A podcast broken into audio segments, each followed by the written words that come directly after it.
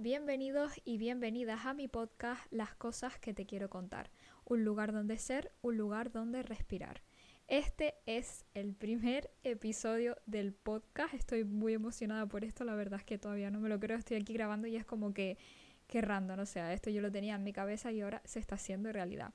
Pero oye, para hacer el primer episodio del podcast empezamos fuerte porque vamos a aprovechar que hoy es San Valentín y vamos a sacar un especial San Valentín.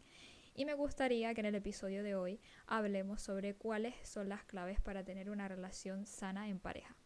Antes de continuar, quiero aclarar que yo no soy psicóloga y que todo lo que menciono, tanto en este episodio como en episodios posteriores, está basado en mi propia experiencia, con la idea de así poder ayudar a otros. Quiero aclararlo porque eh, sé que muchas personas dirán, ¿qué hace esta mujer aquí metiéndome la chapa de 20, 40 minutos? No sé lo que va a durar esto, contándome su vida eh, sin tener ni idea, sin ser experta, sin saber de nada. Efectivamente no soy experta de nada, yo lo único que puedo eh, ofrecerles es mi propia experiencia. Y bueno, entre todas las temáticas que hemos elegido, esta ha sido la que más han votado ustedes, así que es la que vamos a comentar hoy. De todas formas, yo me guardé muchas de las ideas que ustedes pues, me pusieron en, Instagram para hacerlas en eh, otros episodios. Que por cierto, si no me siguen en Instagram, vayan a seguirme. Es arroba manditgirl barra baja. De todas formas, si van a mi perfil, allí podrán encontrar toda la información. Así que bueno, para empezar, eh, bueno, primero que nada, me he hecho una lista que iré desglosando ahora punto por punto para poder explicarles mejor y más ordenadamente, pues cuáles creo yo que son los puntos esenciales, que seguramente me olvido un par de ellos, pero bueno, de los que me he acordado he hecho una lista. ¿Por qué me he hecho una lista? Porque soy una tía que si me sueltas aquí a hablar, te puedo eh, hablar durante horas y horas y tampoco es cuestión de aburrirlos. Entonces me he hecho unos puntitos, que son 11, nada más y nada menos que 11 puntitos, 11 claves que bajo mi propia experiencia que, no es poca, oye, que yo llevo teniendo novio desde los 14, 13 años y he tenido unos, uno, dos, tres, cuatro novios aproximadamente, pues yo creo que algo de experiencia sí tengo, ¿no? Yo creo que, y además relaciones largas, creo que puedo aportar en este tema. Así que vale, comenzamos. Como punto número uno, yo creo que uno de los más importantes es amarte a ti mismo. Al menos amarte lo mínimo como para ponerte como prioridad. Porque creo yo que esto es un punto esencial del tema.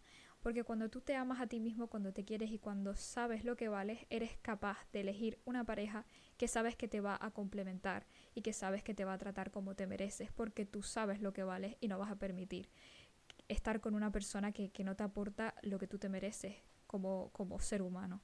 Y es principal, amarse uno mismo es una parte súper importante de la relación, aparte que lo quieras o no, eh, estar en una relación estando inseguro y sin amarte a ti mismo puede crear una dependencia, de que de eso hablaremos más adelante porque eso es otro punto, no me quiero adelantar, pero puede crear una dependencia que em, no es muy positiva y además puede afectar a la relación. Así que amarse uno mismo es un punto esencial y yo creo que uno de los más importantes.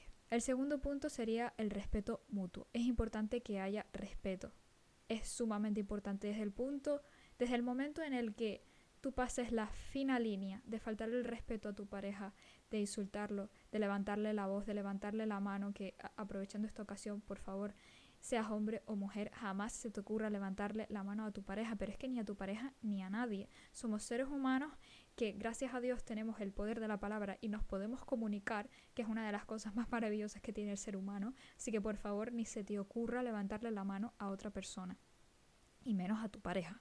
El respeto es sumamente importante, hablarse con amor, hablarse con cariño. Esto no quiere decir que no haya discusiones, porque discusiones va a haber, siempre hay malentendidos, pero todo se puede solucionar hablando y desde el respeto. No es necesario decir cosas que pueden herir a la otra persona o cosas de las cuales más tarde nos podemos arrepentir. Así que es importante también aclarar que, eh, quiero decir, somos seres humanos, podemos eh, decir cosas que después nos vamos a arrepentir, alguna palabrota, algún, pues vete a freír espárragos, por no decir realmente lo que decimos en esas ocasiones. Pero bueno, siempre podemos tener la confianza eh, de decirle a la otra persona, oye, lo siento, me equivoqué, no tenía que haber dicho esto, perdóname, mm, no era el momento, eh, creo que, que, me sobrepasé y que no era lo, lo, que tenía que decir en ese momento. Es decir, mm, tampoco hace falta que, nos machaquemos si en algún momento decimos algo que no tenemos que decir. No pasa nada, pero lo importante es pedir perdón y sobre todo regular nuestro vocabulario porque las palabras hacen daño y además una cosa que he aprendido en mi, en mi maravillosa carrera de periodismo es que no se puede descomunicar y lo que dices ya lo dijiste. Así que es importante tener cuidado con las palabras. El tercer punto, la confianza. La confianza yo creo que es también una de las partes fundamentales, uno de los pilares más importantes en una relación de pareja. ¿Por qué creo esto? Porque, por desgracia, yo he tenido relaciones eh, muy tóxicas, de las cuales si quieren podemos hablar en otros episodios, porque aquí no cabe, ¿no? o sea, si tuviera que hablar de eso aquí, el episodio duraría dos horas y tampoco es mi intención pero he tenido relaciones muy tóxicas que han roto eh, la confianza que yo tengo hacia el resto de personas. Y la confianza al final es una parte primordial de la relación de pareja, porque si tú no confías en tu pareja, esa relación va a volverse un tormento, tanto para ti como para la otra persona. Estar desconfiando de tu pareja, estar creyendo que te miente y que te engaña constantemente, es de los peores tormentos que existen en este mundo. Y además no te deja vivir tranquilo ni en paz y tu salud mental se va a ver gravemente afectada. Así que la confianza en la pareja es súper importante. No solo darla, sino recibirla. Así que si no confías en tu pareja, siempre hay alternativas, siempre hay maneras de mm, aumentar esa confianza si, si, si, eso es posible. Pero la confianza siempre tiene que existir entre, entre la pareja. Como cuarto punto, el tiempo de calidad. Esto creo que, bueno, no sé si lo saben, pero hay lenguajes del amor, creo que son cinco lenguajes del amor. Los pueden buscar en Google, yo no me acuerdo de cuáles eran todos, pero bueno, búsquenlo, que ahí van a ver cuáles son. Y entre los lenguajes eh, que existen está el tiempo de calidad. Cuando yo hablo tiempo de calidad, no significa que le escribas a tu pareja y le digas, oye, nos vemos hoy y se vayan a un parque a sentarse y a estar cada uno con el teléfono viendo Instagram o viendo TikTok. Eso no es tiempo de calidad. Tiempo de calidad es tiempo de calidad, o sea, es que no hay manera de explicarlo. Tiempo de calidad es dedicarle un tiempo óptimo a tu pareja, un tiempo en el que cuando cada uno vuelva a su casa, tú puedas decir, jolín, pues hoy me lo pasé súper bien, desconecté, tuvimos una conversación intensa, pasamos un rato bonito. Yo qué sé, por ejemplo, para mí, eh, como persona, porque cada uno pues, tiene sus definiciones de tiempo de calidad, podría ser tiempo de calidad eh, ir a la playa a ver el atardecer juntos, desconectando del móvil y desconectando de todo. Para mí tiempo de calidad es quedar, hacernos unas palomitas, comprarnos un chocolate, lo que sea, algo que podamos comer ambos, que con Gabriel está complicado porque yo tengo un novio fitness, entonces claro, el chico tiene que estar comiendo la mayor parte del tiempo sus comidas eh, y sus macros bien estabilizados. Es verdad que se da sus caprichos, pero bueno, por ejemplo, ahora que está en definición, eso es imposible, eso es intolerable. Entonces, bueno, él se comería una ensalada y yo me comería un buen paquete de papas como, como buena eh, persona amante de la comida basura. Pero bueno, lo importante es el tiempo, ¿no? Yo qué sé, ponernos una película y disfrutar de la película juntos. O, o, decir, oye, mm, quedamos mañana y preparamos una cena juntos y nos tomamos un vinito. Eh, no sé, Mm, hay un montón de planes realmente para pasar tiempo en calidad y el tiempo en calidad pues depende de lo que, de lo que le gusta a cada uno y de cómo sea cada uno. Pero hay muchas maneras de, de dar tiempo de calidad. Yo creo que el tiempo es lo más valioso que tenemos y cuando una persona te aporta tiempo, realmente te lo está aportando todo, o sea, te está aportando lo más valioso que, que, tenemos como ser humano, porque tiempo es justamente lo que nos falta, porque si algo tenemos claro en la vida es que algún día nos vamos a morir. Así que que una persona te dedique tiempo creo que es una de las muestras de amor más sinceras y más puras que existen. Como quinto punto, muy importante, eh, que además estoy yo aprendiendo mm, ahora mismo a controlar, porque donde ustedes eh, me ven no soy perfecta, aunque muchos lo piensen y me escriban y me digan, ay, yo quiero ser como tú porque tú eres tan madura y tú eres, todo, todo lo haces bien y no, soy humana, mm, tengo mis inseguridades, tengo mis problemas y bueno, este punto eh, habla de lo que es darse espacio. Es decir, evitar a toda costa la dependencia emocional hacia la pareja. Tener pareja, tener novio, tener novia, no significa estar 24/7 pegada a tu pareja como un auténtico chicle. Tampoco significa que lo puedas ver solamente una vez al mes. No vamos a llevarnos las cosas al extremo. Pero cada uno debe tener su tiempo, su tiempo para pasar con su familia, su tiempo para pasar a solas consigo mismo y su tiempo para pasar con los amigos. Y tú debes respetar ese tiempo. Si tu pareja decide X día que no te quiere ver porque quiere pasar tiempo con sus amigos, lo tienes que respetar. Y que tu pareja quiera pasar tiempo con sus amigos no significa que no te quiera ver o que te quiera menos o que ya no te quiera. Simplemente significa que necesita pasar tiempo de calidad con otras personas que no eres tú porque al mismo tiempo que cuida la relación que tiene contigo, también cuida las relaciones que tiene con sus amigos, con su familia y con otras personas de su alrededor. Y hay que respetarlo. Es primordial el espacio de la otra persona. La dependencia emocional va muy ligada a eso. Yo tengo dependencia emocional, actualmente estoy tratándolo o estamos intentando tratarlo eh, durante las sesiones psicológicas con mi psicóloga lo estoy intentando tratar yo también eh, de manera independiente porque tengo dependencia emocional desde hace mucho tiempo, pero realmente estoy trabajándola ahora mismo, esa dependencia emocional. La intento tratar eh, entendiendo que, que, bueno, que mi pareja es totalmente libre, que yo la conocí libre, la amé libre y que la quiero libre que quiero que él elija gastar su tiempo conmigo porque le apetece estarlo y no porque yo le coaccione a estar conmigo ni a pasar todo el tiempo conmigo. Tengo que admitir que es una cosa que, me cuesta aceptar porque tengo una idea de, relación tóxica en ese sentido. Pienso que como pareja tenemos que estar juntos la mayor parte del tiempo y esto es una idea equivocada que tengo yo de relaciones tóxicas que he tenido en el pasado. Pero bueno, lo importante es reconocerlo, lo importante es estar trabajando en ello y lo importante es que tiene solución y se puede solucionar. Y, y no me da nada de vergüenza admitirlo porque ninguna pareja es perfecta y la mía mucho menos. Pero lo que sí nos hace especiales es que siempre tratamos de mejorar aquellos ámbitos en los que tenemos que hacerlo. Y en mi caso, pues esta dependencia emocional la estoy tratando y la estoy mejorando. Y por eso la pongo como punto importante porque me he dado cuenta que es bastante esencial que cada uno tenga su espacio. El sexto punto sería respetar las amistades de la otra persona. Esto también es un punto importante. ¿Por qué lo quiero mencionar? Porque creo que sobre todo las personas que hemos estado en relaciones tóxicas, eh, como es mi caso, para no variar, eh, tenemos esa falsa creencia de que nuestra pareja, no todos, ojo, no todas las personas creemos esto, pero sí muchas creen que eh, los amigos de nuestra pareja siempre nos tienen que caer bien y si los amigos de nuestra pareja nos caen mal o nosotros les caemos mal a los amigos de nuestra pareja, ya no tienen por qué ser sus amigos.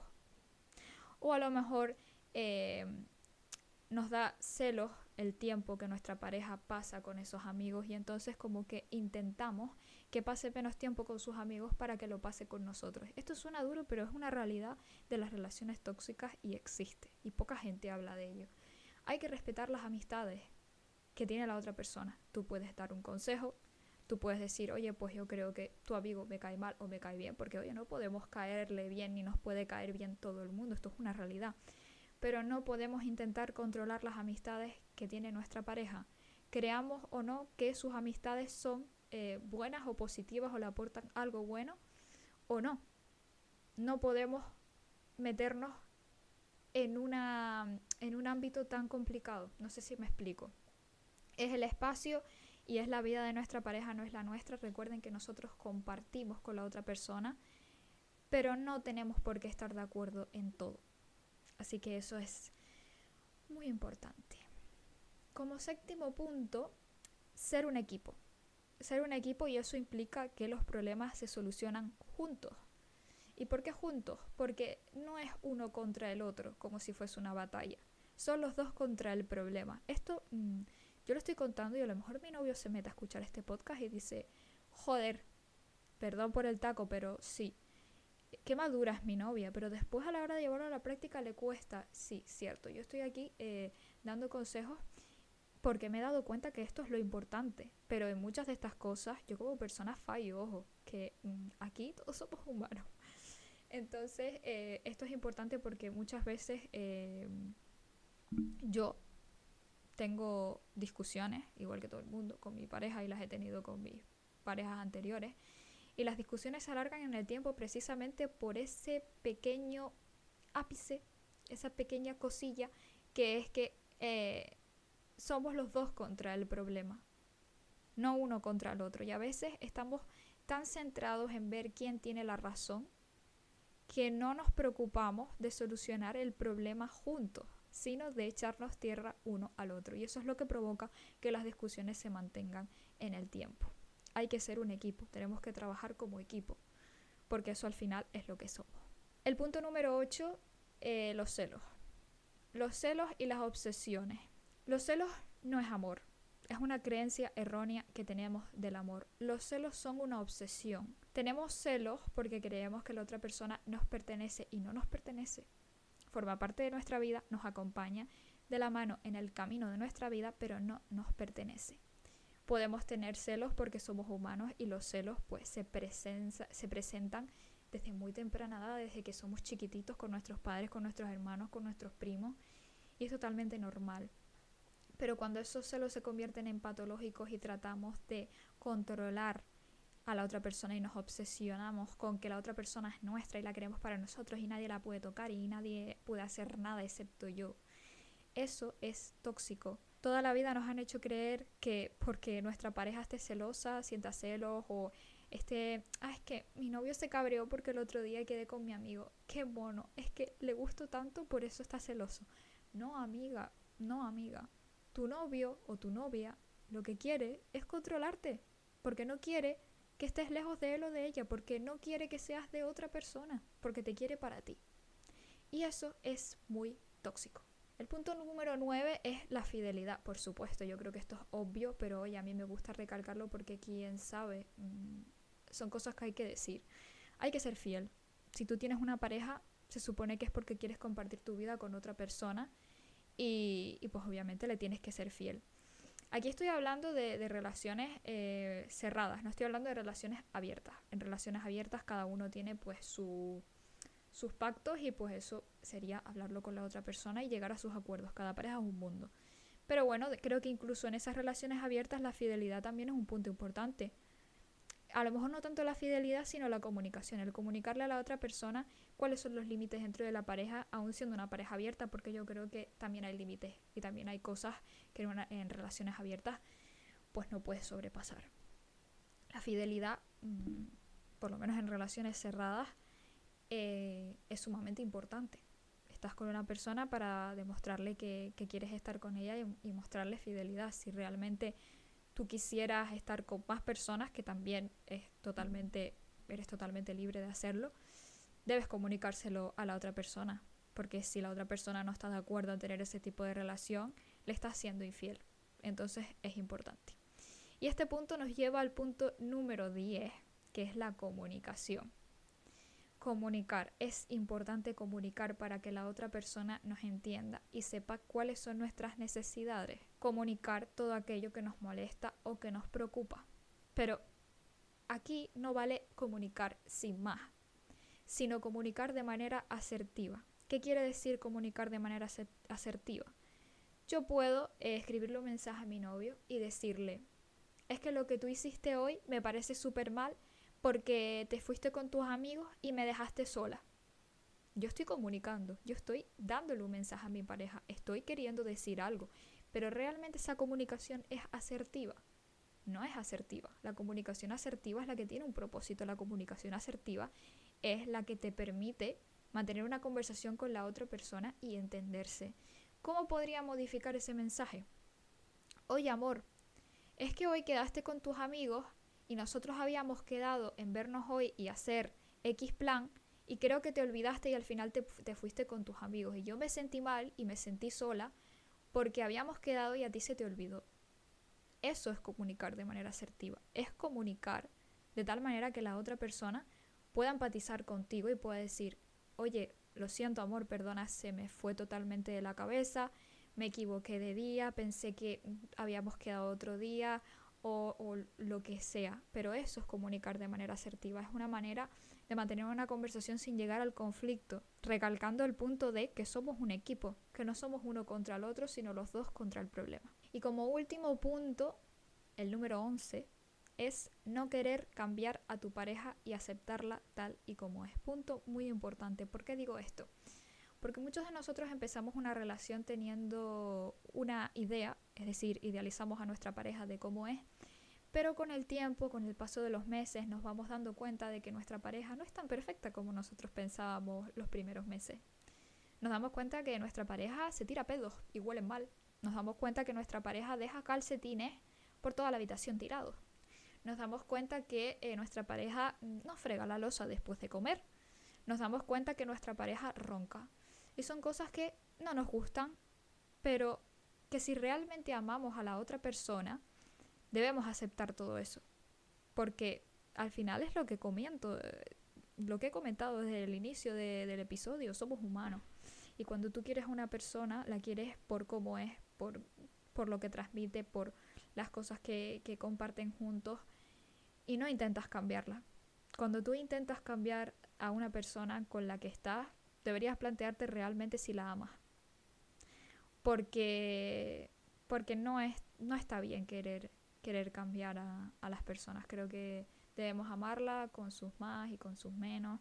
Y al final, si estás con una persona que, que está constantemente recalcándote lo que haces mal y que no acepta tus puntos negativos tanto como tus puntos positivos, entonces quizás no estás en la relación correcta. Así que bueno, creo que esto como resumen puede hacerles una un esquema mental por lo menos de los puntos que yo creo que son esenciales y muy importantes en, una relación de pareja y que yo creo que todos deberíamos tener, tener en cuenta a la hora de, de empezar una relación. Por supuesto, todo esto se construye paso a paso, paso a paso. Todo esto se construye con tiempo, se construye con amor, se construye con cariño, se construye conociéndote a ti mismo y conociendo a la otra persona, por supuesto y se construye pues con el tiempo. Mi relación de pareja con Gabriel al principio no es la más bonita. Si quieren algún día hablamos de esto, pero no quiero comentarlo sin su aprobación porque bueno, la pareja es de, o sea, la relación es de los dos. Y yo no puedo ponerme aquí a compartir cosas de la relación sin su consentimiento, así que se lo voy a plantear. Y si ustedes quieren, si, si tengo bastantes votos y veo que, que puede servir, lo traemos aquí al podcast y juntos les contamos así un poquito, no les voy a contar todo tampoco, no se emocionen, no se emocionen. Pero sí que les contamos un poco la trayectoria de nuestra relación y cómo ha sido desde un principio y cómo está siendo ahora, porque llevamos tres años de relación para cuatro años en julio. Es bastante tiempo. Nuestra relación no ha sido nada perfecta, ni tampoco ha sido un cuento de hadas, ni, ni tampoco ha empezado de la mejor forma. Pero como les digo, es eso las relaciones se construyen desde, desde una base y, y, poco a poco y por supuesto tiene que haber interés de las dos partes para que esto funcione. Se puede tener una relación sana, pero no se puede tener una relación perfecta. Ninguna relación es perfecta. Pero siempre se pueden pulir las cosas negativas. Así que nada, este ha sido el episodio de hoy. Espero haberles aclarado un poquito más o al menos haberles ayudado con mi propia experiencia. Si les gusta, pues me ayudaría mucho dejándome una valoración eh, para que otras personas también puedan llegar a mi podcast y pues poder decir, oye, pues está interesante, voy a escuchar a esta, chica durante casi media hora, a ver qué me cuenta, ¿no? Y nada, eh, nos vemos en el próximo episodio. No se olviden de seguirme en mi cuenta de Instagram que es arroba mandit, mandit, deletreo, M-A-N-D-I-T, mandit, girl, de chica barra baja. Y ahí pues van a poder enterarse un poco más de cuándo voy a sacar nuevo podcast, de cuáles van a ser las temáticas y todo eso que yo creo que es importante y así también ustedes pueden aportar porque yo para este primer podcast pedí la colaboración de mis seguidores, así que pueden aportar, dar ideas, incluso me pueden escribir, oye Amanda, a mí me encantaría ir a tu podcast para hablar sobre esto, ¿qué te parece? Y si me gusta la, la oferta, pues digo, oye, pues sí, venga, te invito a mi podcast y venimos y charlamos, que por mí encantada, a mí es que esto me encanta. Así que nada, muchas gracias por quedarte hasta aquí, muchas gracias por, por escucharme, por escuchar esta, esta chapa. Y nada, nos vemos en el próximo episodio. Besitos.